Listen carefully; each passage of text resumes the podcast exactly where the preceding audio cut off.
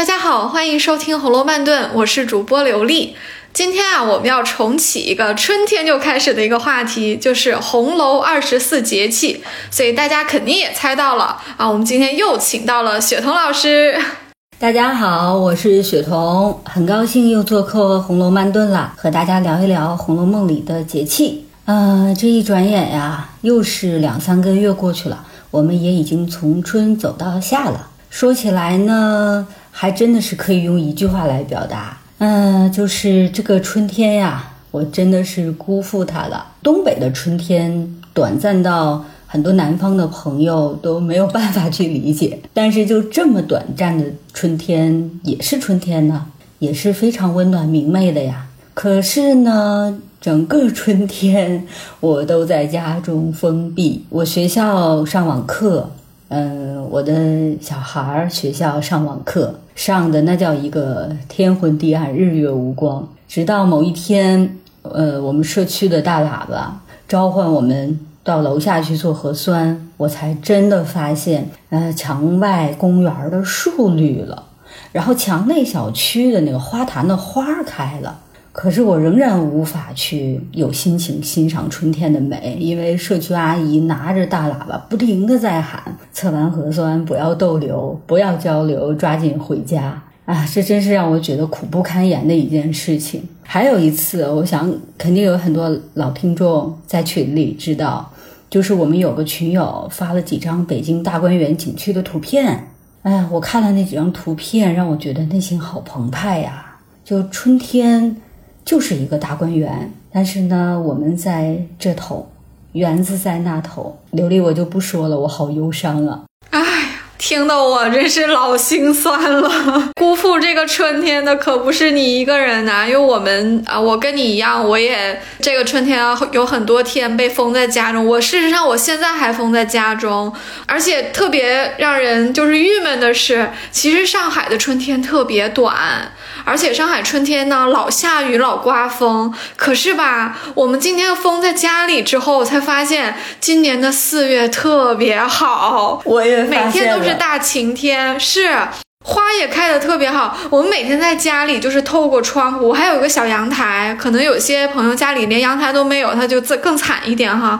就我就看着窗外那个蓝天呐，我我看不到太多的花，但是我们有一些邻居，他们窗外小阳台上有花，他们有时候又发在群里，那个月季开的真是老好了。哎，别提了，这个春天真的是过得真是惨兮兮的。这个春天没法说了，没法说。东北的春天、秋天就是刮大风，但今年也不知道怎么了，几乎就没刮那种大风。然后我就在家，然后看着外边风平浪静的，然后树长着，小花开着，然后我仍然在家上课。哎呀，确实是很很很郁闷的一件事儿。好嘞，那我们今天就呃来聊一聊夏天的节气吧。立夏因为已经过了，所以其实从节气的角度来说呢，咱们就慢慢的、悄摸摸的过渡到了这个夏天的节气里哈。那夏天也是有六个节气的啊。那雪彤老师先给我们大概介绍一下夏季的这六个节气吧，以及一些比较主要的一些物候。嗯嗯，好，呃，那我就按照咱们时间的顺序，逐一的来跟大家梳理一下吧。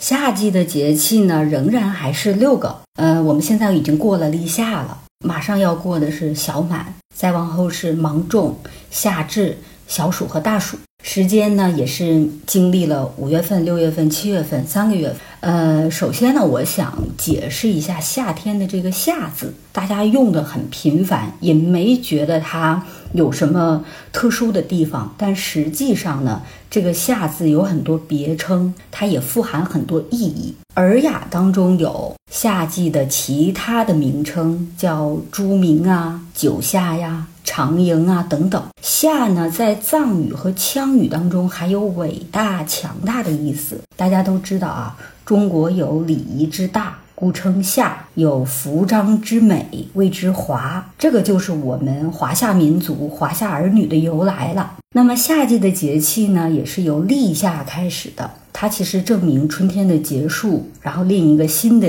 季节的开始。那夏天的开始有很多物候的表现，一候呢叫楼沟鸣，二候蚯蚓出，三后王瓜生。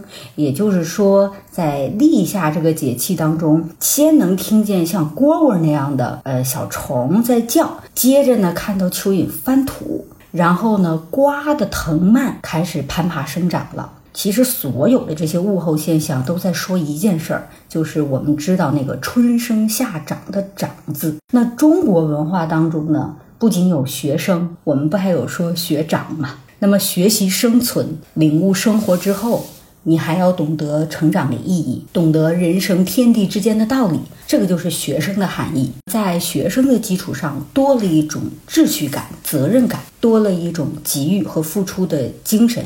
就是我们说学长的内涵了，所以各位当学长的同学们，你是有着很多责任的，所以我们才说立夏这个节气，它的人文含义还是很丰富的。那么立夏过后呢，就是小满了。这个节气是我自己认为，嗯，还挺有哲学意味的一个节气的名称。大家都知道啊，二十四节气当中，用“小”这个字儿开头的有三个，嗯，有小暑。小雪和它们对应的是大暑、大雪，然后呢，还有一个是叫小满，但没有对应的大满。我认为吧，这个和中国传统文化思想还是相吻合的，就是。《红楼梦》里不说月满则亏，然后水满则溢嘛？那么人生也如此，就是小满就好。那小满节气呢？它和雨水比较相关。民间有俗语说“小满无雨，芒种无水”，那么也就来到了阳历六月份了，就芒种了。那么芒种到了的时候，就仲夏时节也就来临了，热了，天气开始热起来了。那么芒种有一个比较有意思的物候现象，我觉得倒是可以跟大家分享一下啊。它有一个物候叫螳螂生，就是说螳螂那种小昆虫啊，它在头一年的深秋它产卵，然后到了芒种之后呢，这个卵呢感受到气候温暖了，小螳螂自己破壳而出了啊，就是这么一个现象，在古希腊。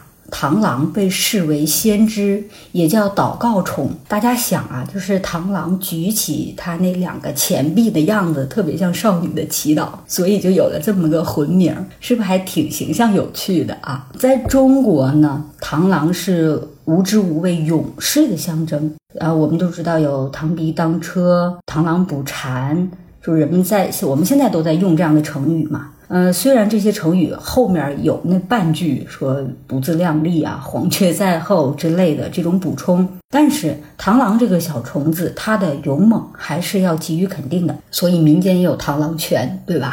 那么六月中下旬，我们就迎来夏至节气了。这一天呢很有意思，中国最北端的漠河。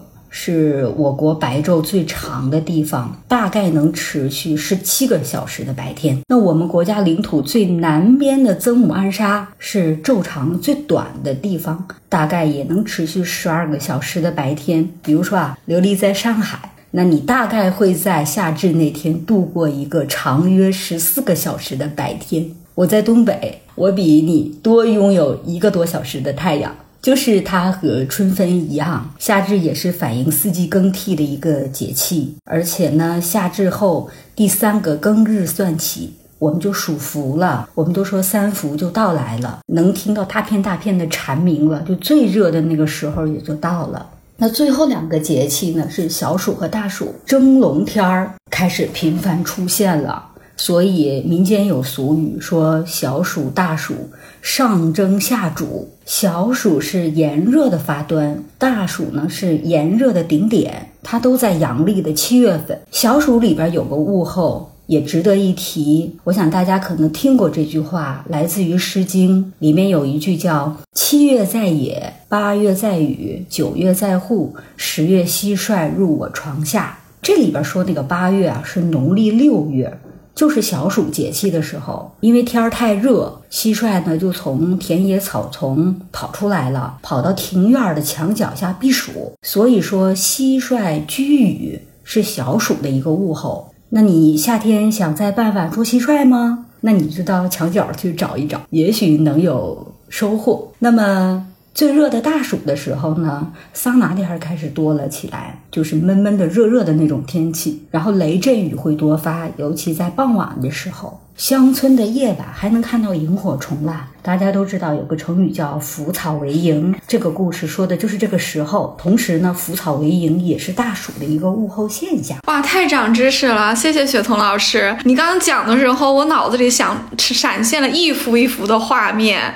尤其是这些什么蟋蟀啊、蝈蝈啊、螳螂啊，就特别有这个乡间的野趣啊，就特别特别的可爱。我记得你讲到最后的地方有一个“腐草为萤”，其实《红楼梦》里还把它做了一个字谜，你有没有记得？谜面。和谜底分别是这个，好像是这个花字，因为花是上面是一个草，下面是一个画，那草化了就是赢嘛。所以这个字谜其实挺难的，就是他对出题人和猜出来的人要求都很高，又要懂物候、懂节气啊，反应还得快。哎呀，真的是挺好玩的。以后我们单做一期啊，讲一讲《红楼梦》里的各种谜语啊、灯谜呀这些，我觉得也挺好玩的。这不愧是这个红楼的主播。呀，书读的这么一个戏啊。可不是吗？你刚才说到我们到这个夏至这一天的白昼的长短不一样，我特别有感触。就其实给了我一点乡愁，因为我之前在比利时留学，虽然它在西欧，但是它其实从纬度上来说，相当于我们中国的哈尔滨。所以啊，它那夏天特别特别的长，就是日照特别的长。然后我就发现一个什么现象呢？就是我夏天那个学期的成绩比冬天好特别多。我后来总结了一下哈，因为我这个。硕士是一年的冬天的学期，差不多是在圣诞元旦的时候就结束了。冬天可能是因为天不好，老下雪，而且晚上天很早就黑了，就不想看书。冬天那成绩马马虎虎吧，可能也是刚到那边在适应。但是我夏天的成绩特别好，我一下子毕业的时候把我那绩点就拉高了。我后来拿了一个优秀毕业生，这是为什么呢？后来我想了一下，因为夏天天黑的特别晚，可能都到十点、十一点，窗外还是亮的。对于我们这些要考试、要写论文的学生来，说，就是外面天没黑，自己都不好意思回家，一直在那个图书馆 不停的看书，吃了晚饭还看书。后来一想，哎，这成绩怎么这么好呀？这意外之喜吧，这个也真是，还有这种帮助哈。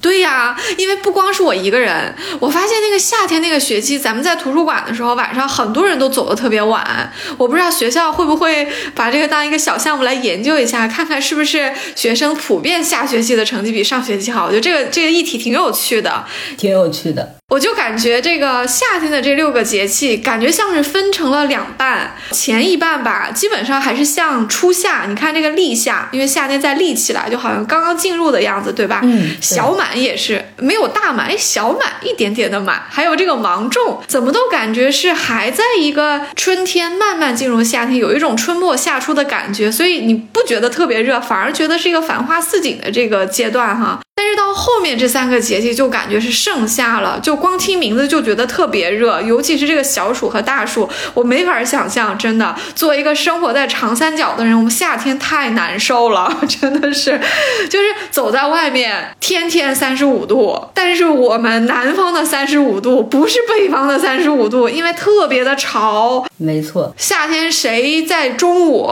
能够在上海的大街上走路，我敬你是条汉子，肯。定喘不过气来，真的是。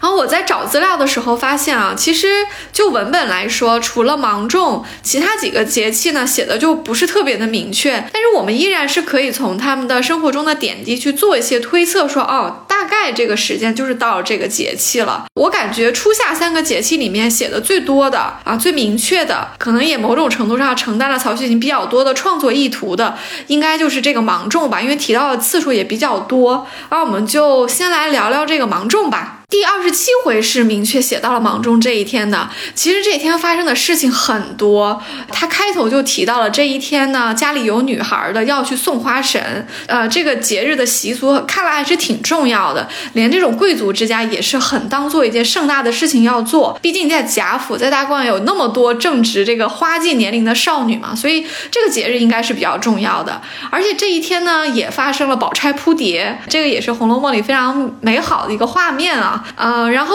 宝钗就在滴翠亭听到了小红和贾云的故事。当时是小红在和坠儿在聊，然后宝钗因为担心自己在门外被发现，是吧？就啊叫出了一下黛玉的名字。这个也是一个公案了，就是后世的这些读者总是在猜宝姐姐到底是情急之下，对吧？给自己使了个金蝉脱壳呢，还是说她有那么一点点自私，或者是有点嫁祸黛玉的这这个目的在里面？这个其实很微妙，我们以后也可以再讲哈。但是他确实当下说了黛玉的名字，不过呢，后面好像倒是这个事情也就不了了之了，好像对我们林妹妹也没多大影响，所以我们读者呢，呃，暂时先别太计较哈。同样还是在这一天，小红呢就被凤姐给看见了。当时凤姐有个事儿要回家去跟平儿交代，小红就自告奋勇挺身而出，她愿意帮凤姐跑这趟差，而且她也跟凤姐大大方方的说了，她说要是办的不好，就凭奶奶责罚。结果这个事情啊办的特别好，他回来跟凤姐汇报的时候，四五门子的话说的非常的清楚，读者可以回去看一看那一段话里面特别多，又有是哪儿放的银子给谁当面撑着走，哪儿哪儿哪儿的药要给谁，我们奶奶、吴奶奶、奶奶是不是？那大家要去看这个奶奶，各种各样的奶奶。哎，小红说的都对，因为凤姐都听明白了。旁边的李纨觉得说怎么那么多奶奶呀？凤姐就表扬了一下小红，觉得她非常的干脆利落，事情办得好，口齿也好，不是一个扭扭捏捏的女孩子，所以当场就非常的赏识她，要把小红挖墙脚过来。小红的反应也特别好，对不对？她很想过去，因为她在怡红院被埋没了。可是小红很有智慧哦，她很有情商哦，她面对职场上的公然挖墙脚，她不能说旧老板的坏话的，可是她也要在新老板面前表示我愿意来，所以她就说愿意不愿意，我们也不敢说。她，但是他又对凤姐表白说，跟着奶奶学一些眉眼高低啊，长一些见识。你看这话一出，凤姐不就明白了吗？凤姐只需要跟宝玉打个招呼，这事儿也就成了。小红真的是很聪明啊！听友们在职场上遇到这种机会的时候，咱们可以学一学小红啊，新旧老板都不能得罪，一定要学，尤其是那一句“跟着奶奶学些眉眼高低”，嗯，这话说的太好了，特别有分寸。你说凤姐这个新老板听了能不高兴吗？她当下就觉得你这个员工也识货，我也识人，因为你员工也不是奔着我的这个升职加薪来的，你是有一个更大的发展，就说明这个孩子有志气、有出息，老板当然愿意要了，对吧？所以，哎呀，这个小红这个孩子真的是很棒，我们以后在丫鬟系列要给小红单开一期啊，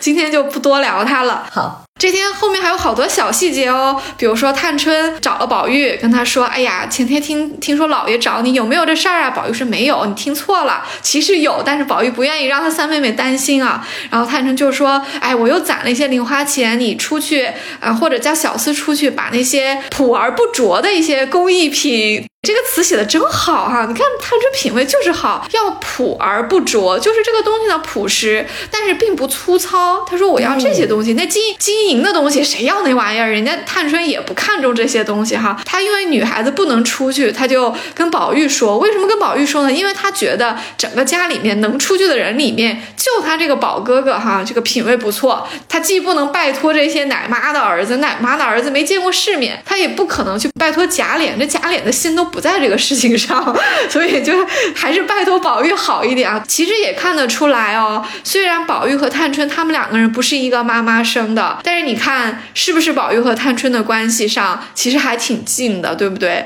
挺近的。对他们两个人有一点像是，哎，我们是一路中人，我对你好也不是说因为因为你是这个正出的啊，我就要巴结你。那探春觉得说，那就是二哥哥对我也好，那我也对你好，对不对？那宝玉也很赏识他的三妹妹啊，你看他给探春送荔枝，这个园子里不是还有迎春还有惜春吗？你看，就平时宝玉好像就对这两个人没有这个三妹妹这么好啊，所以其实他们两个人都互相挺欣赏的，这小细节我觉得也挺温馨的。然后。最后呢，是一个重头戏了。宝玉去找黛玉，没有找到，结果就看到黛玉在葬桃花，而且。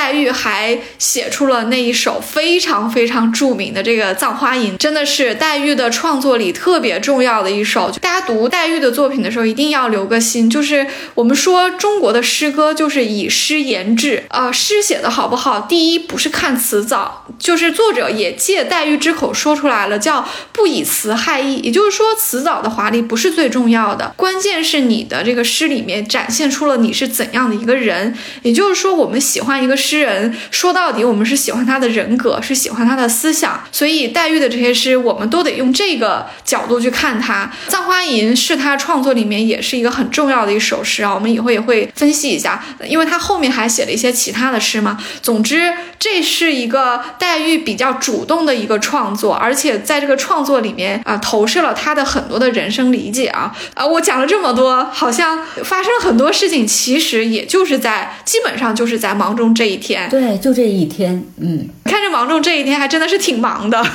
挺忙的，挺忙的，而且芒种也有点讲究。嗯，芒种字面的意思其实是跟农业相关，就说有芒的麦子快收，有芒的稻子可种。但是芒种的这个芒呢，我们也愿意把它解释为繁忙的这个忙，就是民间俗谚说“芒种忙，麦上场；芒种忙，种秋粮”的这么一个说法。那你看，刚才你说了，大观园芒种这一天发生了这么多琐琐碎碎的事情，哈。就是大家都挺忙，公子小姐不是忙着下地干活，但是确实谁都没闲着啊。那么古代的时候，嗯，农历二月二花朝节迎花神芒种的时候呢，花开始慢慢落，然后民间就在这一天有送花神的这个仪式，就说我们高高兴兴的把花神接来，我们再欢欢喜喜的让花神归位，同时呢，表达对花神的感激之情，盼望来年我们再相会。那大观园中的这些女儿们，大家也看到了，有点小仪式，用花瓣啊、柳枝儿啊编成那种轿马，就是你怎么送花神走啊？你得让他骑马坐轿的走，然后把嗯绫罗彩绳、漂亮的那些小物事系在花枝间，就是说虽然花要谢了，但是我们还是很眷恋的，我们不舍得让你走。我们现在是不过这个节了。也没人听说过谁在芒种节还送什么花神，其实也就是少了这么一个小小的仪式感。说到这个送花神啊，其实我们在红楼花市的第一期里面也聊过，宝玉过生日的这一天晚上，大家玩过一个游戏，就是抽花签，然后每个人都抽到了自己的这个代表花，然后这个签上还有一个四字短评，有一句话点评，还写了一个相当于是一个评语，就是你到底是喝酒呢，还是要唱个歌呢，还是怎么样？那谁陪你喝呢？对不对？这些里面其实都有很多的寓意的。我们在那期节目里。里面非常详细的讲过，大家可以回去找来听一下。我觉得曹雪芹真的是是没有一句废话，没有一个字是白写的，甚至。呃，你看到那一句诗点评的时候，千万不要只读那句诗，要把那一首诗都找出来。你说的没错，你才知道这个这首这一句诗在一首诗里面，它到底说了些什么。因为上句和下句可能是转折，可能是递进。这个花签基本上就在写每一个人的命运啊。虽然他只安排八个人抽了花签，呃，这八个人也有一点安排啊，既有小姐啊，也有丫鬟。还有妾，层次很丰富。然后这八个人呢，对宝玉来说都是非常重要的人物。再说到这那天的这个主人公啊，过生日的这个宝玉啊，有人考证啊，说宝玉的生日呢是阴历的四月二十六，也有有人提到呢，说宝玉呢。有一年的生日是碰上了芒种节，这些其实一直意见都没有统一过啊。因为首先宝玉的生日确实没有明写是哪一天，其次阴历的日子和芒种的日子不是一一对应的。但是大体上啊，宝玉的生日呢，应该基本上是在送花神的这个芒种节的附近啊，日子是差不多的。所以呢，我们可以呃稍微有一点信心的说，黛玉啊是生在这二月十二啊，是花朝节。啊，好像也有的地方是二月二或者二月二十二的，这个咱也不纠结了。所以黛玉大概生在花朝节，然后宝玉呢大约生在这啊芒种附近，就是送花生的时候。所以他们两个人啊，哎，形成了一个呼应的关系啊，一个是引花神，一个是送花神，是不是特有诗意？有诗意。你我我之前还没有把这两个人生日和这个迎花神、送花神。对应，但你这么一说，我觉得还挺有一些深意在里面，也像是一个特殊的安排。没错。那么你刚才提到了说，宝玉过生日晚上大家一块儿喝酒，玩乐抽花签嘛。我倒是想起了一个，除了这些姑娘们抽到花签之后的一个小片段，想和大家分享一下。嗯，还有没有朋友记得方官在席上唱了首《赏花时》？当时的情景是这样的：宝钗、宝姐姐先抽，抽了一个牡丹花，花签上面写着要点一个人给大家唱个曲子。然后宝姐就说：“那方官唱吧。”方官开口就开始唱：“寿宴开处风光好。”大家就说：“哎，把他打出去。”嗯，为什么这么说？就是有点类似于说，就像我们现在生日过生日，说你给寿星唱首歌吧，你说祝你生日快乐。然后当时挺对劲，但是就太俗烂了，然后也不走心。所以呢，方官就细细地唱了这首叫《赏花时》。我记得当时看那个八七版电视剧《红楼梦》的时候，有这个桥段，演方官的那个小演员也是书中写的那个扮相，然后咿咿呀呀地唱这个昆曲儿。我是听不太懂戏文的，就是能听个韵味，觉得还挺美的。在之后呢，我找过这段戏的文本还有音频，我细细地听过，就是不听则已，听过确实感觉不太一样。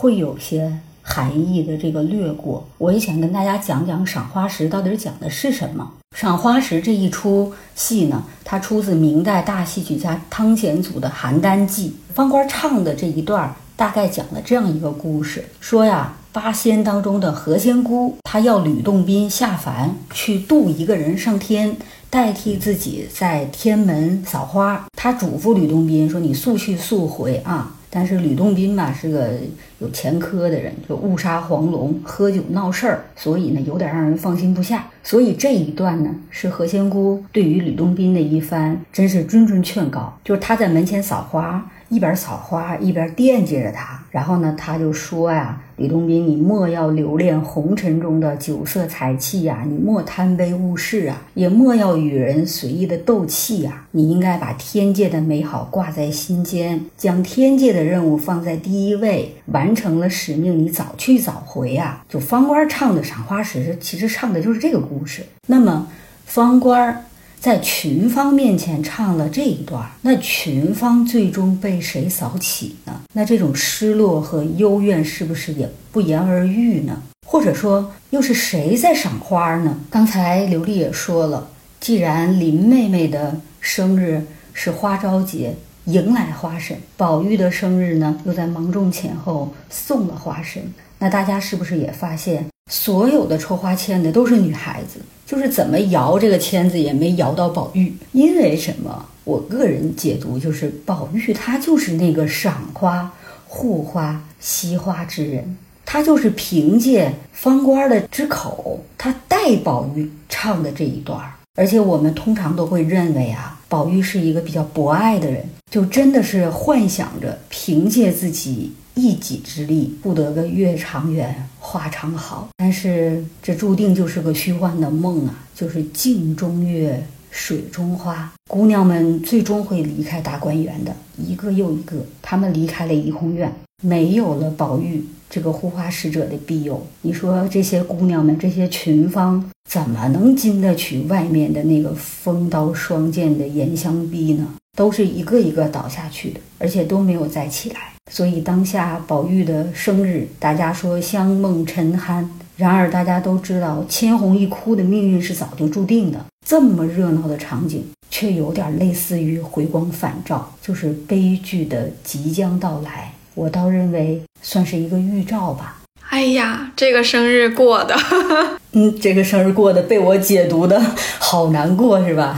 这个生日确实是意味深长的，嗯，不光是你从赏花时里面听到了一丝悲凉的意味，最后一个抽花剑的麝月不是抽到了这个开道荼蘼花事了吗？这个点评是说要在座的各位都要各饮三杯送春，而且这里是专门提到了说宝玉露出了愁容，可能其他在座的女孩子没有来得及去多想，或者因为他们没有做过这个太虚幻境的梦，所以他们的悲观也这个意识还。没有那么的浓，可是宝玉是切切实实的做过这一场梦的，所以他看到说再做各饮三杯送春，他会不会想到这个三春去后诸方尽呢？因为这个太对景了，而且我们也知道，从事实上来看，大观园应该就是三年左右，因为书到大概七十八、八十回的时候，是大观园第三年的呃最后几个月。那因为我后面我们看不到了，可是后面的这种贾府的衰败应该是加速进行的，很可能就在这一年里面，所有的不好的事情都会发生了。那么大观园就真的是经历过三个春秋，那宝玉怎么能不难过呢？对不对？但是我又想提起一个比较快乐的小细节啊，就是你刚刚讲说方官来上寿的时候，我觉得特别有趣，因为方官其实还是一个呃小丫头嘛，她虽然是从梨香院解散了，转行做了丫头，但她资历不是很高。对她还没有这个资格做主桌哈，所以她可能当时还不在炕上。可是大家也知道，呃，方官是有才华的。这个就像我们同事之间，比如说团建的时候，那个唱歌唱的特别好的同事，经常会被我们叫叫过来说：“哎，你给我们大家唱一个，对不对？”结果方官还是本行，这个就服务精神就来了哈，因为他以前老是要给这老太太啊这些，相当于是甲方唱歌，对不对？所以他要什么场合唱什么歌，张口就是对给甲方唱歌，张口。就是寿宴开处风光好，这话一出，连我都笑了。怪不得所有的人都说打下去，打下去。这会子很不用你来上寿，意思就是说我们这个不是那个应付的场合，你不要来上寿，把你好的唱来。大观园的姑娘们，我觉得这眼光太毒了哈！就人家他们也知道说方官会唱很多好的戏，不要你唱那个这个时候应景的戏，你就把你最拿手的唱一个给我们听。所以方官唱了一个赏花时，他要不唱这些。拿手好戏，这姑娘们肯定都不会放过他。挺温馨、挺挺淘气、挺欢乐的一个小细节，有没有？这些正当年十几岁的这个姑娘小姐们啊，包括丫鬟们，这一天就是大家就玩成一团，也没有特别强烈的这种阶级啊、主人仆人啊这种感觉，就是青春的美好嘛，就还挺开心的。其实说起来哦，初夏的这个三个节气啊，呃，中间还夹了一个传统节日的。我想这里也跟雪彤老师一起掰扯一下啊，就是一个端午节啊。端午节它其实是节日，不是节气啊。因为我们现在在端午现在已经放假了，对不对？我如果我没有记错的话，咱们清明、端午和中秋这三个传统节日其实是有一天假的。这个端午节现在我们其实还是挺热闹的，在庆祝呢。毕竟端午节有好吃的嘛，有粽子，对不对？今年的端午节呢是啊六。月三号，他就基本上是在芒种之前。我记得啊，书里面也写过端午节，但是呢，哎呀，这个对端午节的记忆啊，也是哀伤的啊。不过我们细读一下，你就会发现啊，金钏大概就是在端午这一天啊跳井的。他和宝玉呃说笑，然后被王夫人赶出去，应该是在端午之前。所以那个端午呢，书里面特别提到过得特别冷清，因为王夫人生了宝玉的气，呃，其他人呢也不敢惹王夫人，也不敢讲。话，而林黛玉又是一个喜剧不喜散的，所以那个端午节吧，大家过了吧，就是凄凄惨惨，就应付了一下，吃了点东西，就草草的各自回自己的屋了啊。应该就是第二天的时候啊，史湘云来了贾府，她当时还不知道金钏身上发生的事情，但是我们后来通过老婆子的口，是不是就知道了金钏跳井的这个消息？从时间上推断啊，可能金钏就是在端午前一天。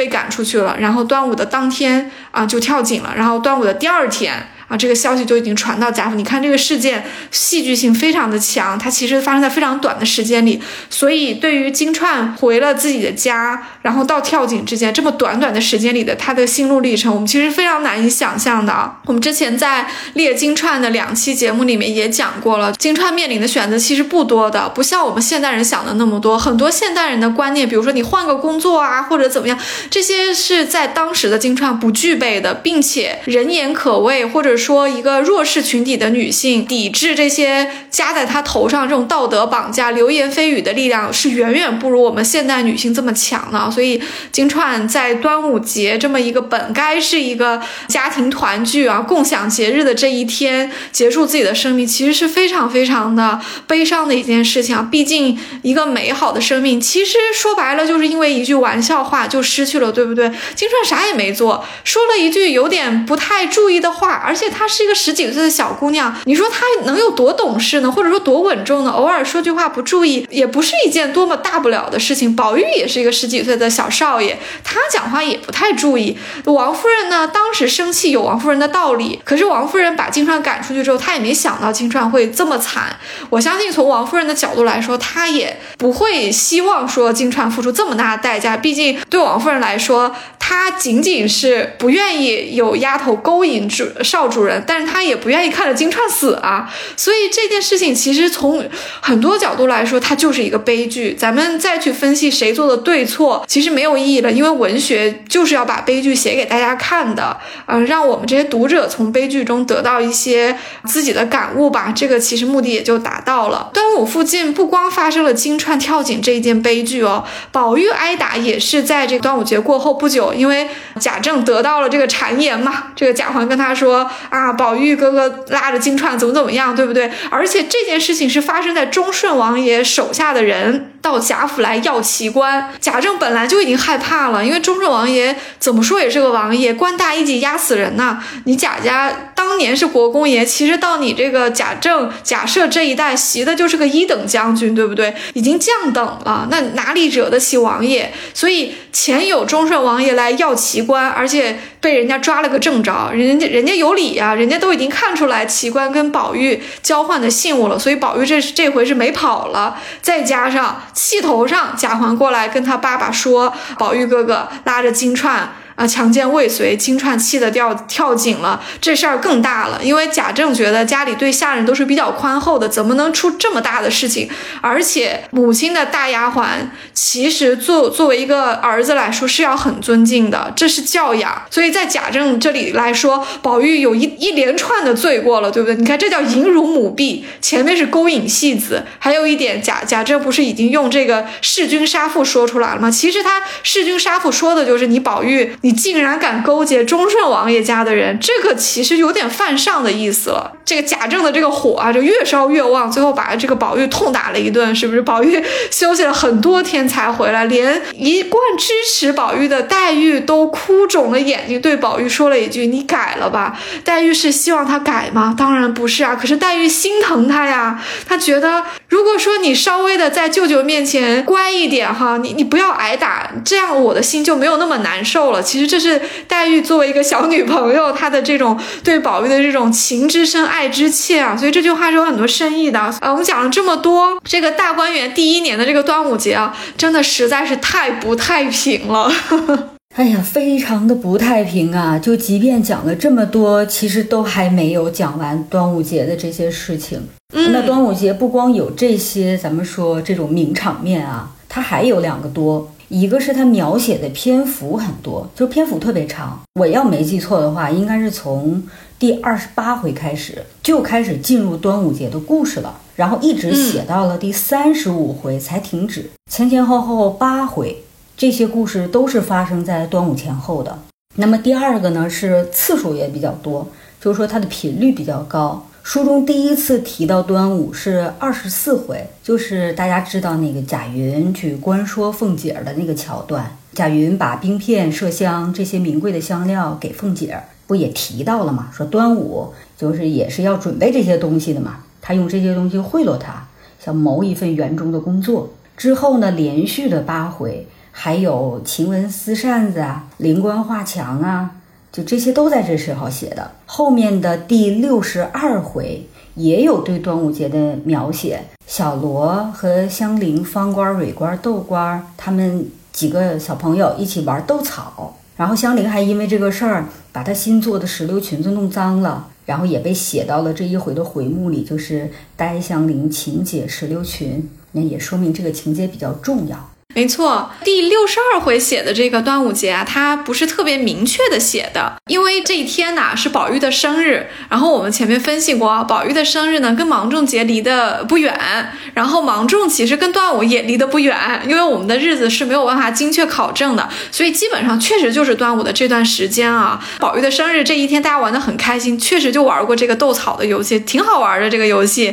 结果我们的这个呆香菱啊，我觉得把它写作呆香菱。挺可爱的，总觉得曹雪芹挺偏爱这个姑娘的啊。说她呆，可不是说呆霸王的呆啊，就是呆霸王的呆稍微有点缺点，是往往这个贬义上写了一点啊。但是呆香菱是往这个褒义上去写的，就很可爱。结果把这个裙子给弄脏了哈。石榴裙本身在我们的文化里是有很多的含义的，所以呃，香菱把石榴裙弄脏了，不是宝玉让袭人把她的裙子拿来跟她换了吗？所以香菱和宝玉啊中间还发生了一小段对话，这个对话是很温情的，没有任何就是不妥当的地方啊。因为毕竟香菱算是宝玉的呃表嫂子，嗯，其实他是应该要很尊重香菱的，不能够对这样的一个女性去表现出特别的亲昵啊。但是宝玉是很很爱惜这个香菱的，所以他让袭人把裙子拿过来给香菱解了围，这样他回去就不会被薛姨妈说。香菱肯定是感受到了宝玉的这个情谊的。其实对于香菱这么一个非常美丽的女子来说，要搁现在，那追香菱的人可太多了，对不对？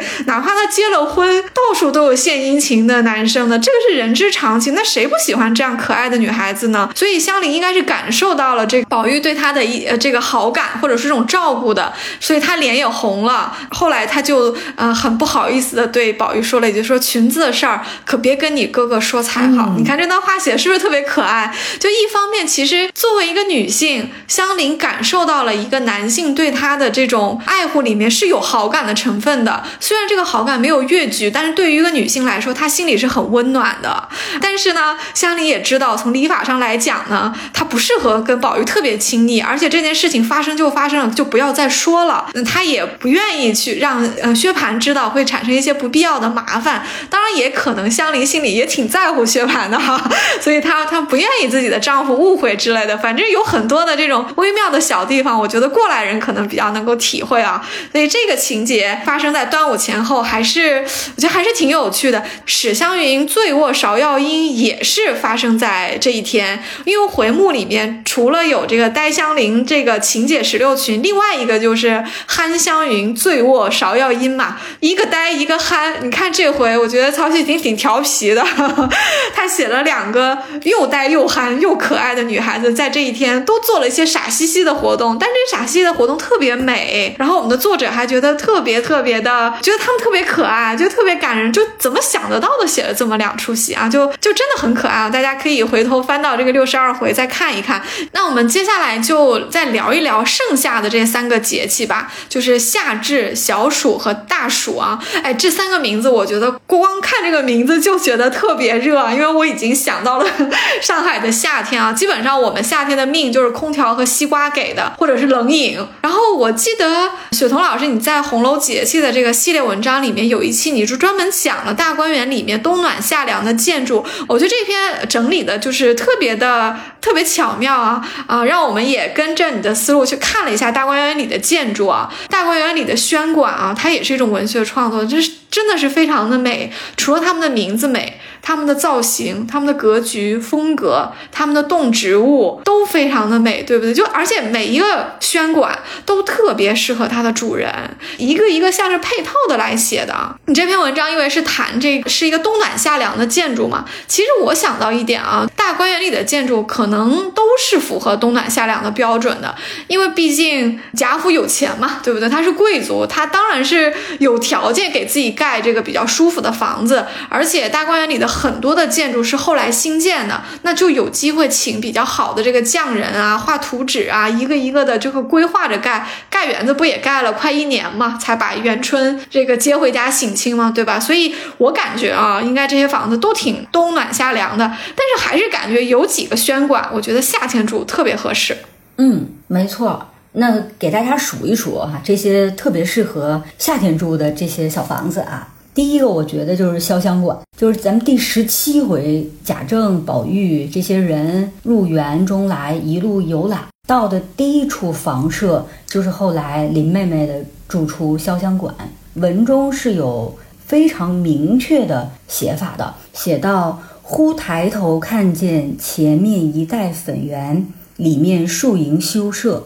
有千百竿翠竹遮映，众人都道好个所在。我觉得吧，这不仅是好个所在，还是好个清凉所在。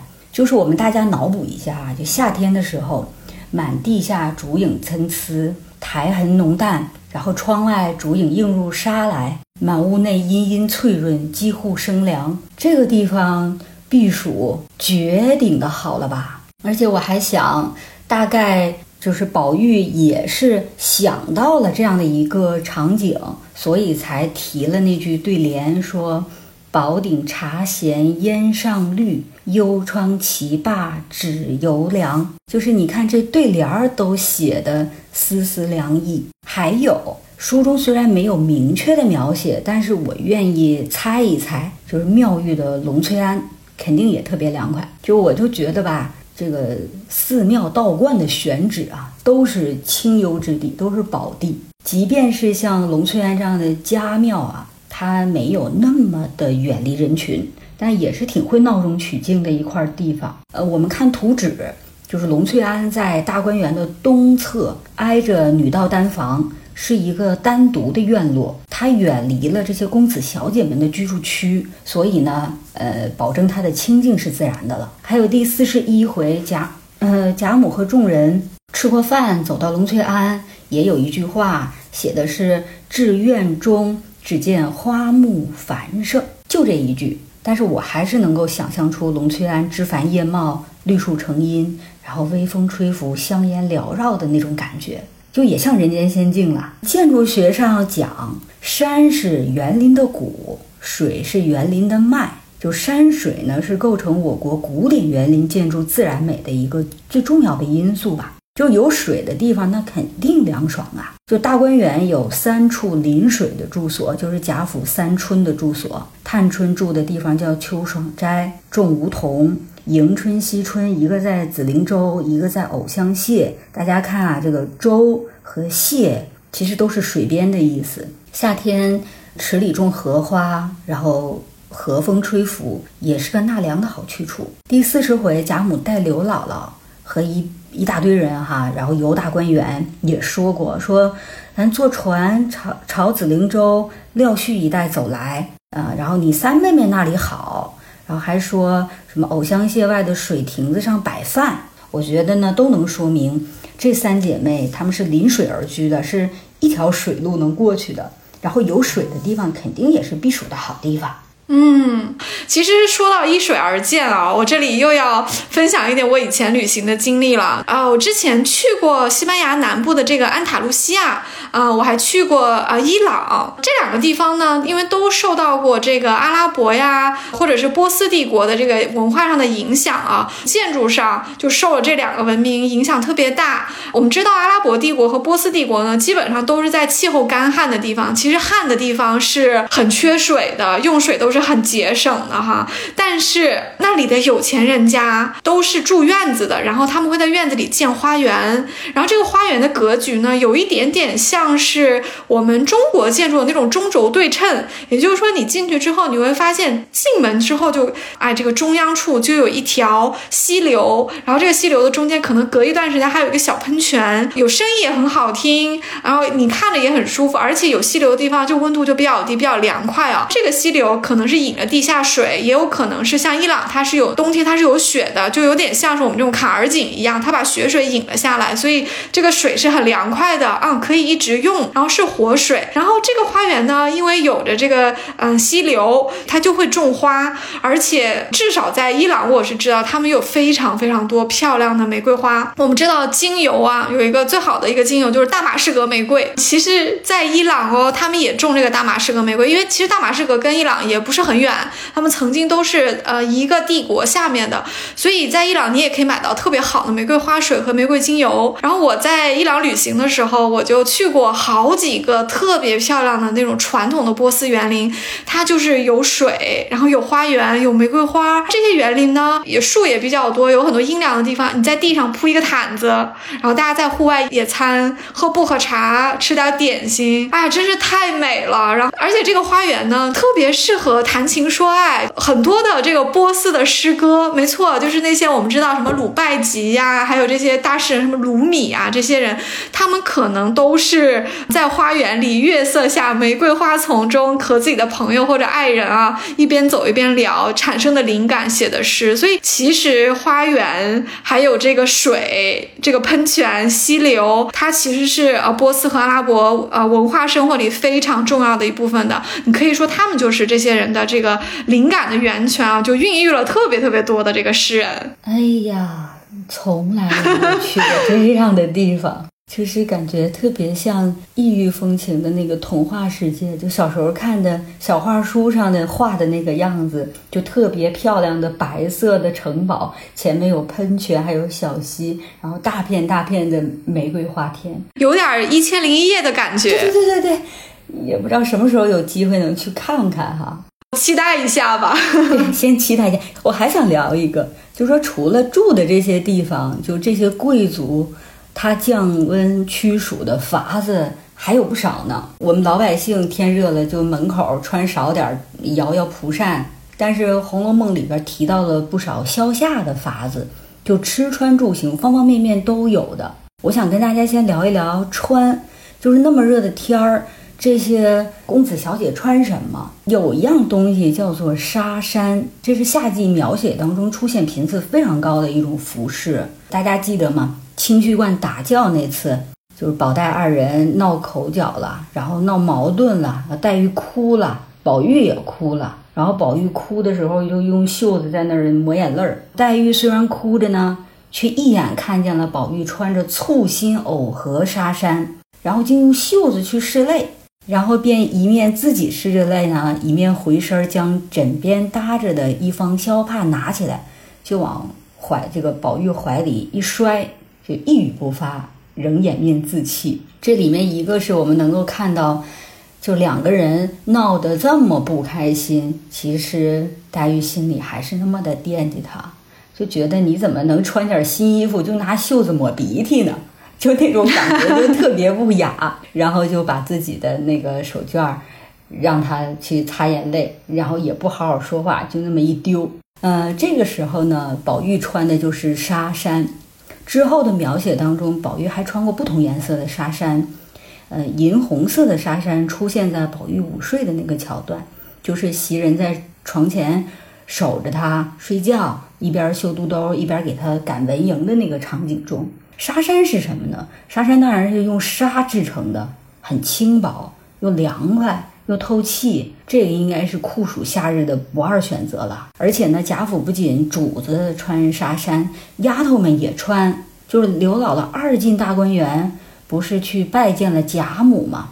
就有一句话的描写说。只见一张榻上歪着一位老婆婆，身后坐着一个纱罗裹的美人一般的一个丫鬟，在那里捶腿。这纱罗裹的美人儿，就是说穿纱衫的丫头。哎呀，真有意思，这个画面感都出来了哈。就是其实纱衫，我们光听名字就觉得应该挺适合夏天穿的，因为毕竟纱嘛，应该是比较轻薄透气的。其实这里我们现代人需要去脑补一下的，因为在封建社会，尤其是清朝中期的时候，这个礼法里面还是不允许裸露的。所以说，即使是夏天啊，这些公子小姐们其实每每天都是从头到脚的，不太可能像我们现在说露小腿。露大腿、露胳膊，绝对是不可以的，一定是从头到脚都是穿着衣服的。当然，你可以穿的宽松，穿的薄一点啊，这样凉快一些，但是绝对不可以裸露。所以能选的不多啊，这个纱衫应该就可以让人穿的这个舒服一点啊。宝玉的衣服应该也挺好，而且这天他穿的是一个簇新藕荷纱衫，这个衣服还是新的啊。宝玉可能也也是每年有预算的，就到个季节他会有一些呃新的衣服，而且他也讲究嘛，他有可能衣服。还不愿意穿外面给做的，他可能要让袭人和晴雯给他做，就跟老太太一样，老太太不穿外面的，都是屋里的丫鬟自身边人给他做的，要外面的给他的衣服，他后面不是还赏了刘姥姥吗？所以你看这个这祖孙俩真的是可挑可挑了。宝玉眼光又特别好，这个纱衫还是藕荷色的。其实这个藕荷色很适合夏天的，漂亮，对吧？又很符合宝玉的这个眼光。可是他呢，毕竟是在跟林黛玉怄嘴啊，气得一哭了，也来不及去找手帕，就就拿用袖子去拭泪啊。可是黛玉，你看，啊，很细，然后就拿出了手帕，往宝玉身上一一摔，然后让他去那个去擦去，意思就是你快擦擦，你别这样了。然后宝玉自黛玉就自己去边上哭去了。所以你看这个小道具也挺有意思的，因为手帕一向是呃情侣之间其实很重要的一个传情达意的一个工具。如果说宝玉把这个手帕留下来，这不也是一个信物吗？对不对？这个就是为什么宝玉挨打之后给黛玉嗯传递自己的心意，让黛玉放心，送的是半新不旧的帕子，因为半新不旧的东西。有我的温度，有我使用过的痕迹，代表了我跟你之间这种亲密无间。因为我送个新的东西给你，那是礼物；我把我的东西给你，说明我们是自己人，这个含义是非常厚重的。那黛玉当然也就看了一下就明白了，她一开始不知道，还以为宝玉给她送礼了呢。因为送礼过去的这个晴雯显然是懵懂无知，对不对？她觉得说怎么给你给她送一个半新不旧的东西，到时候她要打趣你了。结果宝玉说你送，他一定明白的。黛玉是一开始不明白，一想明白了，所以你看这两个人多默契啊！后面抄检大观园的时候，抄出了一些东西，啊，可能是宝玉的，虽然是在林黛玉的潇湘馆抄出来的，但是你看凤姐其实也是很疼黛玉的哦，凤姐就马上扭头跟这些人，尤其王善保家就说啊，这都是宝玉小时候的东西，宝玉小时候跟他们呃一起厮混了几年，他意思是你赶紧放了这儿吧，就去别的地方抄检，在潇湘馆的这一段，哎，就过去了。我觉得他抄出来的这些东西里面，搞不好也就有这些什么擦擦过泪的手帕呀，这些小东西啊。肚兜我觉得也是一个挺有趣的一个小道具，因为肚兜被作者拿过来大大的写了一下，而且他写了好几个人，所以这个道具这就不是一个偶然的东西了。宝玉呢穿着肚兜是是在午睡的时候，当时宝钗和袭人还发生了一段对话，那宝钗可能觉得挺好笑的，这么大人还穿肚兜。其实肚兜这个道具吧。我小时候也穿过，在我很小的时候，我妈 用这个背面剩下来的那个花花绿绿的材料给我做了一小肚兜。我一直记得那个花纹，其实原理跟宝玉穿这个是一样的，就是小孩子吧，他他睡觉不老实，他老是要踢东西，你夜里给他盖了吧，他就踢走了。但是其实就算是夏天半夜着凉也是不太好啊，尤其是肚子，所以父母会给小孩穿一点点。那肚兜呢，就是解放了双手，但是肚子上有一点，就是小孩。也不会特别抗拒，所以我是穿过的。但是确实，宝钗为什么觉得很好笑呢？因为宝玉那时候挺大了，十几岁的一个男孩子了，都不能叫小孩了。可是你看，大家对他多宠啊！袭人就觉得宝玉得宠到。捧到手心里一样，又担心纱窗里钻进来小虫子咬他，又担心他睡觉的时候不注意着凉，得给他做个肚兜。而且他还专门说了，说宝玉呢得做好看一点，让他看到觉得不得不戴，因为太好看了他才穿，因为他也不愿意穿。从王夫人、贾母到袭人，真的都是把宝玉当孩子来宠啊。但是呢，这个细节还没有结束，宝钗看到这个肚兜很可爱。注意啊，这时候作者说的是。一个客观的角度啊，当时袭人说要出去一下，可能这是一个委婉的描写，一般就是上厕所。宝钗一个人坐在这儿的时候，旁边宝玉在睡觉，她看到肚兜很可爱的时候，她就忍不住拿起来绣了几笔啊。很多人在这里又开始开脑洞了，又开始阴谋论，或者说就编判我们宝姐姐啊，说宝姐姐不检点，而且你在这个时候绣宝玉的这个肚兜，就是一个很暧昧的行为，或者怎么怎么样哈。这个呢，大家也别想太多了，因为作者用了一个非常客。观的角度在说，作者完全是白描，他就说宝钗见这个东西可爱，忍不住拿起来绣了几笔。这个描写其实是比较的节制和客观的，因为你看这个东西可爱，自己也跟着绣两下，因为女孩子都会手工嘛，绣两下没有什么的，一定要扯到。宝钗对宝玉有什么想法来说呢？就是有一点过度的解读了。没错，宝钗对宝玉有没有想法呢？肯定是有，她是心里是有柔情的，这些证据是有的，但不在这里。我们以后也可以跟大家讲。但在这里呢，就算是有一点柔情吧，再加上这个肚兜好看吧。那我们宝姐姐绣两针怎么了？对不对？大家 不要在这个时候就把一些很很刻薄的话往我们宝姐姐头上扣啊，我们有点舍不得。而且这一回应该就是呃绣鸳鸯梦照绛云轩那一回吧，就是宝玉睡着，然后突然说梦话，说我不认金玉良缘，我只认木石前盟，就正好被宝钗听见了。我觉得这应该也是嗯。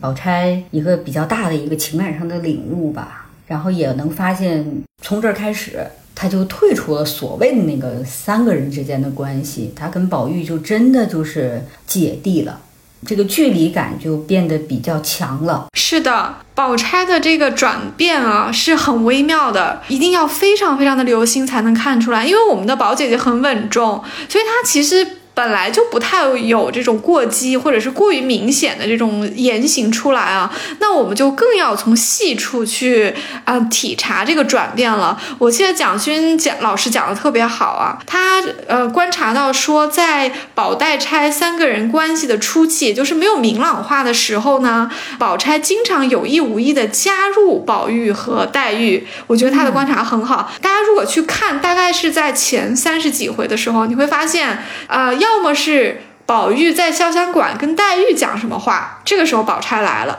要么就是黛玉到怡红院跟宝玉讲什么话，这个时候宝钗来了。啊，真是这样哈，真是这样，真的是这样，对不对？宝钗拔起脚，她总是会去走到这两个人中间。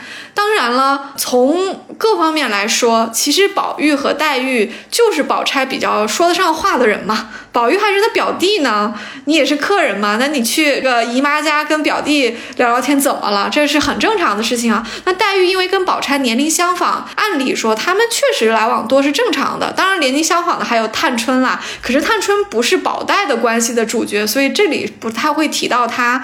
嗯，所以宝钗有很多充分的理由，经常去找宝玉和黛玉的。这其实也说明了宝玉和黛玉永远在一起，对吧？就是那宝钗什么时候找一个人的时候，发现另一个人。都在，但是确实，我觉得他写出了一点潜意识。为什么宝钗总是会过来看一下呢？对不对？但是宝姐姐一来之后，这个对话是不是就不像两个人那个时候那么亲密了，就变得有一点点社交了？可是你看，我们林妹妹要插到宝玉和宝钗中间的时候，她就挺挺那个直接的。她一知道宝玉去薛姨妈家了，人就跟过去了，对不对？我觉得我们林妹妹挺可爱的，大雪天的还跑到姨妈家去，就是为了去追宝玉。说了些不冷不热的话。对，哪里就冷死我了。其实从这个角度来说，哈，是不是还显得宝钗在感情上挺挺节制、挺被动的？其实我们林妹妹挺敢爱敢恨的，她对自己的小男朋友看得可紧了。是，我们再聊聊夏天啊。刚刚我们说了一个夏天的穿啊，这会儿得聊一下吃了，因为夏天好吃的东西特别多哈。首先就是瓜果多，对瓜果基本上就是春天开花，夏天结果啊，所以夏天好好吃的这个水果特别多，尤其是我。我们现在已经可以吃到好多热带水果了，那就更丰富了。《红楼梦》里也是一样，因为像宝玉，他作为一个贵族世家的公子，他当然是有很多好东西吃了，可能普通老百姓吃不到的东西，他也能吃到啊。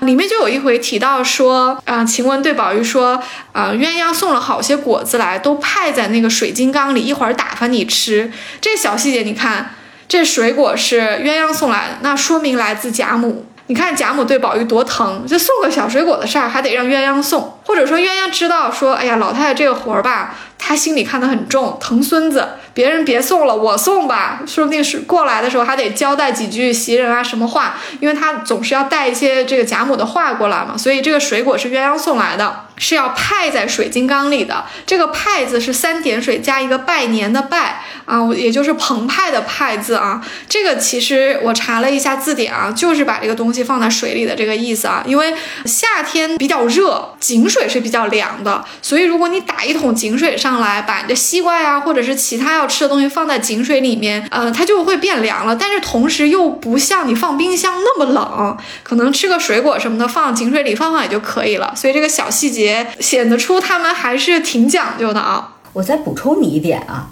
就是我我们东北现在依然用这种方式，我们叫拜，就是把瓜果放在凉水里边拜一会儿，有这个说法。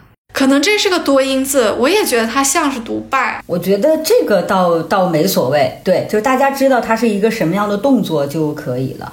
包括那个《红楼梦》里边也写过嘛，就是宝玉就是就是大家太疼他了，就连口冰的东西都不敢给他吃，然后但是夏天又想喝点凉茶，也是把茶拜到凉水里取点凉意。没错，这个宝玉真的是被宠坏了哈。这个本来是个大小伙子，宝玉用现在的话来讲，就是那个精细育儿的产物。还真是。其实这个做法哦，现在看来挺天然的哈，就是也不太耗能，然后呢又很接近自然，而且人吃这样的这个稍微有点凉快但又不是很冰的东西，可能也不伤肠胃啊。我觉得老祖宗的智慧，咱们现在可以学一学啊。啊，说到这个瓜果，呃，还真提到过一次吃西瓜，因为我们夏天都爱吃西瓜嘛，吃西瓜特别降暑，因为西瓜的含水量很高，你吃完感觉好像把这个身体里的热量都带走了。其中有一次就提到说。黛玉他们午后是到王夫人的房中吃西瓜的，这个其实也很家常，很唠嗑。吃完了之后，黛玉说要洗澡啊，就回去了。这个也显示出来说，像黛玉他们这样的小姐啊，每天都是要照例去王夫人的房中晨昏定省两次的。王夫人房里面，或者是有人给王夫人送了东西，送了好吃的点心啊、水果啊，王夫人会留着，等这些姑娘们来的时候一起招待他们啊。这个其实是挺家常唠嗑的感觉，我就觉得这个小细节。啊，其实是显示得出来，王夫人对这些后辈们、这些姑娘们挺好好的。虽然我们有的时候讲起王夫人的时候，也也会提到一些她稍微有点无情啊，或者是其一些缺点啊，但其实王夫人总的来说是一个比较大方的人，她对这个家里的后辈啊也是比较仁慈。她她有阶级意识没有问题，这没没有说错。但是王夫人是个贵妇人啊，她其实还是有她的这个贵妇人的教养。其实她对黛玉还可以的。我们以前在王夫人。对黛玉的这个态度里面是聊过的，舅妈能做的事情，我觉得王夫人都合格的。包括给黛玉送燕窝，对不对？后面有雪雁去王夫人房里拿燕窝，燕窝很贵的。王夫人要装一装，说没有，她也能装，又又没人查她，对不对？可是她作为一个舅妈，她给黛玉其实也是挺挺大方的。毕竟这个燕窝很可能是王夫人自己的，不一定是关中的。你看都没有问贾母要，是王夫人给的，说明就是这事儿王夫人知道了，她可能觉得，哎，你们也别往外面买了，我这还有。像这天吃西瓜也是。就是家常母女之间说点家常话嘛，毕竟我们林妹妹被宝玉。编排一番的时候，他还挨着王夫人坐，拉着王夫人说啊，呃，舅母看看，说这个就是二哥哥或者宝哥哥又又怎么怎么样了。宝姐姐不替他圆谎，他说着我其实还有点小撒娇的啊。这些小细节能看得出来，王夫人其实对这些姑娘小姐们还是不错的啊。这个吃西瓜就这么一场戏，就这么几个字啊，我们就勾勒出了一点点王夫人的形象啊。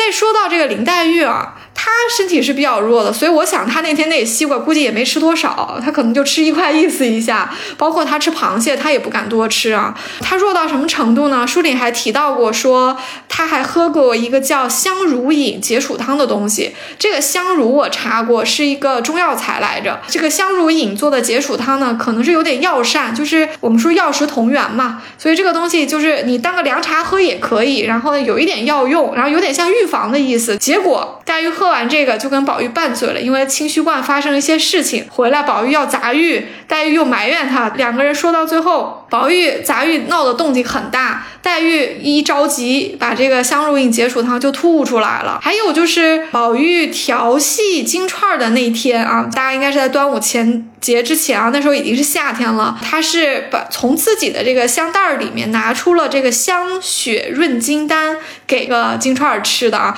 当然，这个动作也有点小暧昧，所以我觉得金钏儿这个暧昧开一环扣一环，没刹住。宝玉其实是送到他嘴边的，那金钏呢就眼睛闭着，都没有用手接，就他用了一个词儿叫“擒”了。没错，擒就是轻轻的张你的嘴唇，把它呃接住咽下去了啊，就像小鸟。叼了一个小果子一样，没错，这个动作写的特别好，写出了一点点金钏儿这个小女儿的这个神态，但是也写出了这个行为本身有点爱慕，它是发生在很亲密的人之间的。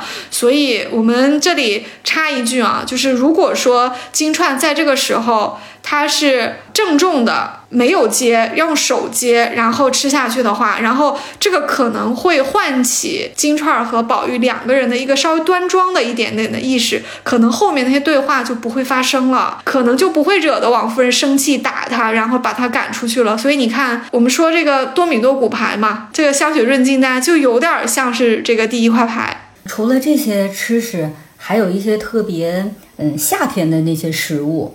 比如说，宝玉给湘云送红绫和鸡头，红绫鸡头就是南方湖里面的特产嘛。然后当时袭人还想着拿那个白玛瑙蚕丝的碟子装这些东西，人说：“哎呀，送给探春放荔枝了，还没拿回来呢。”就荔枝也是夏天的水果嘛，现在已经陆陆续续的上市了。看这些东西啊，无论是西瓜也好，是荔枝也好，我觉得真的是贵族之家。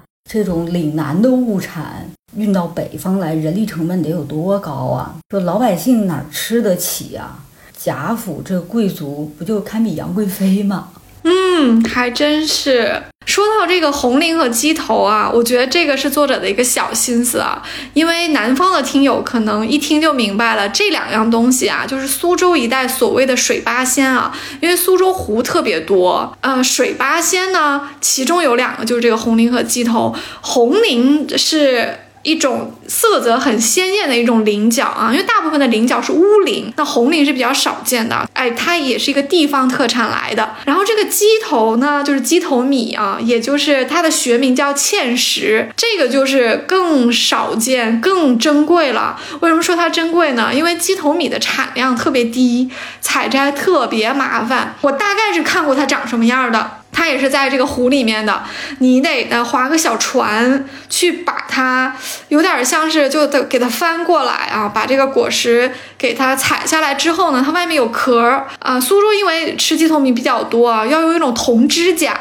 因为它壳很硬，像剥蚕豆一样，用这个铜指甲把外面的东西剥了。对，剥出来之后呢，里面是一粒一粒小小的白色的，它比那个薏米要大，但是呢又比这个莲子要小，大概是介于薏米和莲子中间，是白色的，但是非常的 Q 弹，就是它不是一个一咬就化了很面面的东西，它特别弹，有点像我们吃珍珠奶茶里的那个珍珠。对对对，是这个口感，是这口感吧？鸡头。米它其实没有味道的，它没有味道呢，却有一种清新的味道，有点像是马蹄吧，就是这个比起有点清甜，所以它特别适合做糖水。南方会吃这个叫桂花鸡头，那其实就是一碗甜汤，里面放一点，而且鸡头米卖的挺贵的。因为我生活在上海，我也是会有吃鸡头米的习惯的。我会去餐厅里面，它夏天会有个时令菜，你可以在菜单上点这个桂花鸡头米。他们餐厅也只在一段时间供应，都是时令的食材。对，苏州人特别会吃，就不时不食嘛，也可以在盒马上买到，然后大家回去可以自己做，反正卖的挺贵的，而且它的计量单位一般都是以。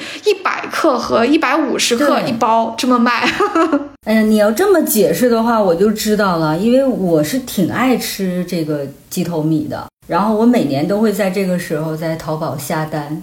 但我确实从来没有去找个图片，说这个植物到底长什么样。我只知道它是用手剥，挺费人工的。我还在想，为什么这么两小包要我一百多？它确实有贵的道理，而且好像还分大小，越大的就越贵。但是我确实挺爱吃这个的。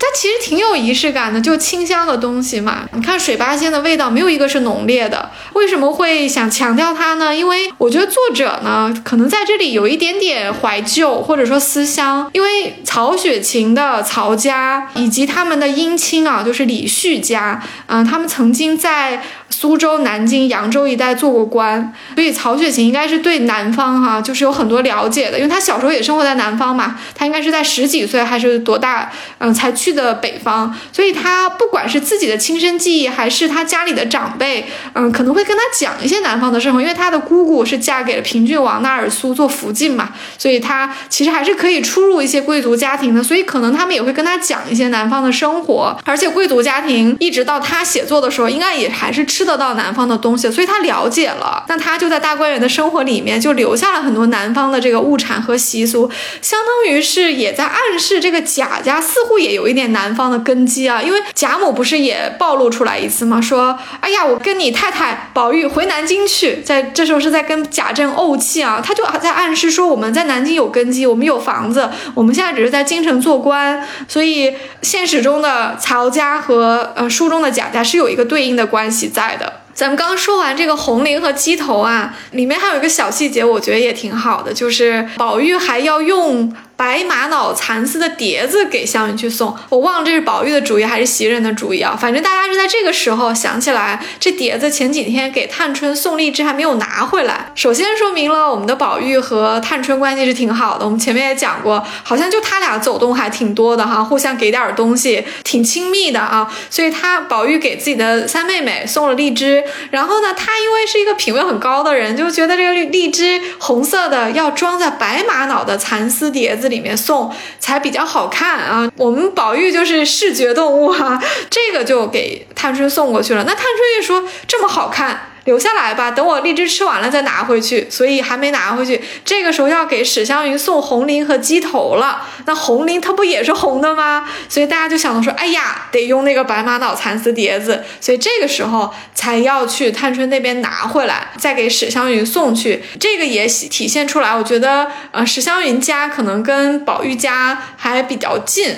那宝玉也比较记挂着这个史湘云，你看，其实他们也就十多岁嘛，那想得起来给自己的相当于是表妹了，有一点远的一个表妹，哎，给她送点东西，还是挺可爱的。毕竟这个红绫和鸡头也是应季食品，这个有点像我们现代人，哎，可能谁送了我一些好东西，那我要分一点给我特别在意的这个好朋友一起吃。嗯，没错。是这个意思，嗯，那咱们刚才说了这么多好吃的啊，除了吃，我们还有一些切实的可以做到降暑的、消夏的做法。那大家都能想到，就是洗澡。《红楼梦》当中写了一些洗澡的小桥段，有些写的比较隐晦，有些呢写的比较直白。你比如说有碧痕打发宝玉洗澡的那个桥段，好多听友都对这个桥段。有自己的想法和见解，还有一段呢，我觉得是比较明显的，说宝钗与黛玉等回至园中之前说的是他们一起从王夫人那个呃王夫人的地方吃了西瓜，吃完西瓜出来。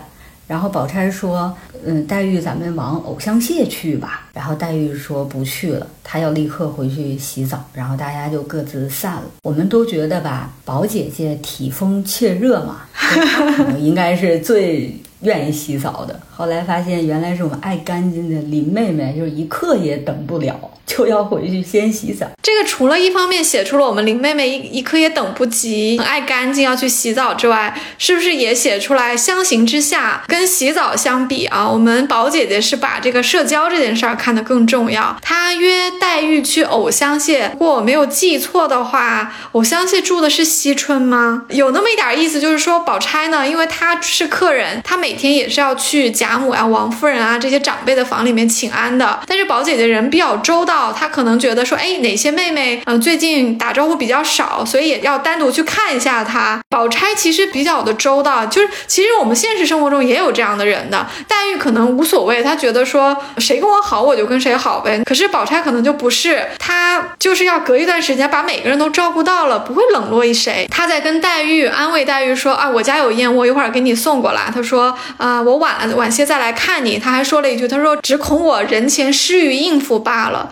其实有点这个意思，就是宝钗她一个是性格使然，另一方面她也是一个客人嘛，住在亲戚家里的房子里面，虽然是没拿人家一针一线啊，那好歹也是住着人家的房子，所以宝钗很会照顾她自己在大观园的这些人情关系的，她不会说我就只跟黛玉玩，我就只跟宝玉玩，因为宝玉是我表弟，黛玉是老太太最宠的人，她不是这样的，她会贾家的其他人她也照顾到，她连小手办她都会给贾环送一但这里我们不是要说宝宝姐姐这个人世故啊，世故也不是什么坏的词。其实多照顾一下别的人，那亲疏远近嘛。那宝钗跟黛玉关系更好一点，其他人呢，那我也照顾到。嗯，我觉得人情练达其实是个好词儿，不要把它想象的特别世故。没错，刚刚你聊到这个洗澡啊，我还想到一个有点近的一个行为，这个词儿可能现在都不会用了，叫通头，因为我们现在不留那么长的头发了，所以这个这个动作显 显然也就这失传了啊。照我的理解啊，这个通头呢，应该是这个意思，因为古代的人不可以披头散发，但是大家又都留很长的头发，那男女都留的话呢，呃，很可能。头发是要竖起来的，梳成各种各样的发型，尤其是男生男孩子还得竖起来时候戴一个发冠，因为宝玉刚出场的时候就描述过他的头发，就挺复杂的。那这个很厚的长头发啊，又竖起来的话，其实是不透气的，夏天特别的热。这个通头就是把你的头发。就是用这个梳子或者是簪子进去梳一梳，可能是先把这个发冠拆散了，相当于是用梳子把它撑一撑，让这个凉空气进去啊，你就不会捂得那么难受了。我为什么觉得它？不是洗头呢，因为书里其他地方提到过洗头，那这里提的是通头，而且通头不需要水，所以它应该是这么一个动作啊。如果洗头的话呢，呃，应该是比较不频繁发生的一件事儿。其实洗头在古代，呃，因为头发又很长，也不像现在淋浴这么方便。其实洗头可能是没有现在这么频繁的，要好多天再洗一次的。嗯，书里提到过方官因为洗头跟他干妈发生了争执，呃，袭人回房间给他拿了什么这个鸡。蛋啊，头绳啊，让他让他重新打一盆干净的水去洗头。其实你可以看得出来的，洗一次头挺挺大一个阵仗的啊，就是尤其是头发又很长，所以平时应该是简单的通过梳头和通头的办法来保持头发的这个清洁的。说完这个通头，我还想到我们小的时候还有一个纳凉方式，我觉得特别特别的有趣。哎呀，这时候我的乡愁也起来了。嗯，因为我是算是北方人吧，我们晚饭后哈会在院子里放一个凉凉榻，然后呢就在这个凉榻上呢乘凉、吃西瓜、唠嗑、看电视，然后就特别特别的舒服。因为晚上这个院子里还是挺凉快的。有的时候呢，嗯，我的爸妈会在晚饭后带上我去海边，因为我是海边人啊。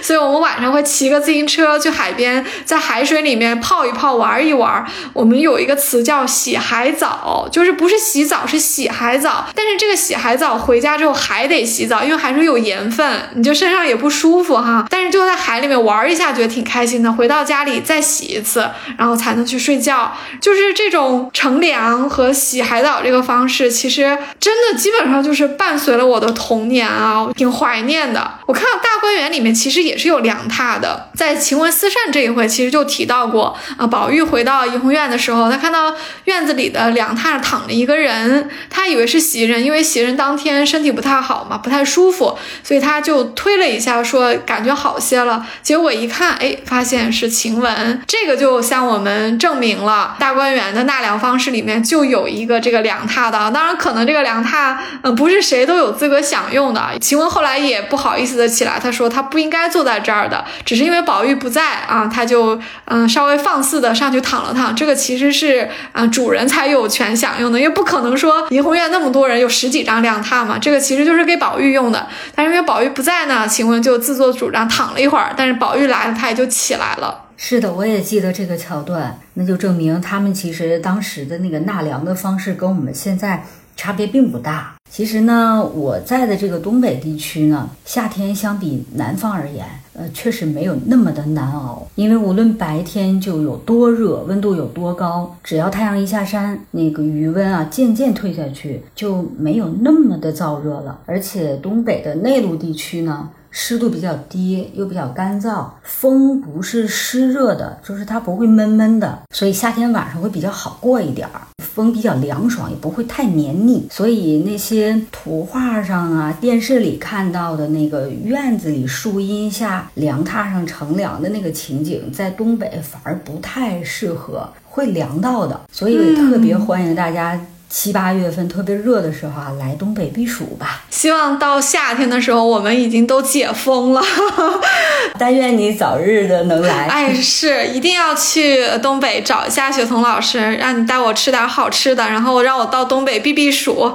那我们今天的这个红楼二十四节气的下篇啊，我们就聊到这里了。我们这期节目会有点长，因为内容特别的丰富啊，我们聊了好多好多的小细节，可能我们也有很多对夏天的一个偏爱吧。我们这个节目呢比较特别，我们比较任性啊，我们这个节目就是季更，催更是没有用的，因为二十四节气我们就是按照春夏秋冬来给大家讲的。呃，春天讲春天的，我们现在初夏的时候我们就讲夏天的节气。那我们下一次更信呢，就应该是秋天了。嗯嗯，那我们就秋天见喽。好的，非常期待。那我们秋天见。嗯，再见。我是刘丽。再见。